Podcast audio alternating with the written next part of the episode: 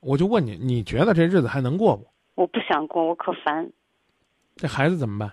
孩子一个人带一个吧。那好，录一份离婚协议书，之后呢，先不要给他，然后你就拿出来，就是你，你就觉得你自己就这么做，你都对不住自己那种那种劲头。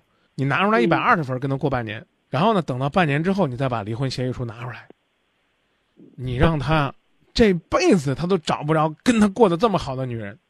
然后你把离婚协议书拿出来那天，他一看，我跟你说，他后悔的，让他后悔的满地找牙去。我这意思你能明白吧？打牌我就不过了，是这意思吧？刚才你的意思，是不是就是不准备过了？孩子一个人一个，是是这么想的，是吧？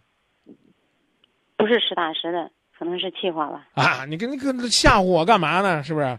你要是实打实就这么着了，我就刚给你出那招，啊，这半年使劲对他好。对他也好，对他爹妈也好，对孩子也好，对所有的人都好。哎呀，对他这个照顾的无微不至，啊，过去拿出来五十分的劲儿，现在拿出来一百五十分的劲儿。过半年，跟他说，我不跟你玩了。你想一想，他那个落差呀，你把他拖到云彩眼里边，吧唧，他摔下来了。我跟你说，那你走的那那时候那意气风发的，他在后边光剩攥着脚脖子哭了。如果不是的话，我建议你和他坐下来谈谈。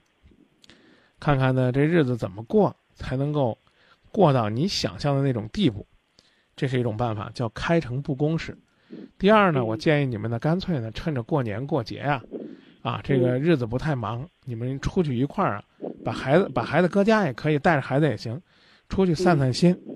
我跟你讲啊，花钱呢是个很痛苦的事儿，但享受的过程也是件很幸福的事儿。你们两个最大的问题在哪儿呢？婚前没恋爱。婚后不想恋爱，你们把恋爱这堂课补上，啊，去看看风光，散散心，彼此照顾照顾，啊，这样的话，把你们缺少的那段恋爱时光给补回来，也许事情还有转机。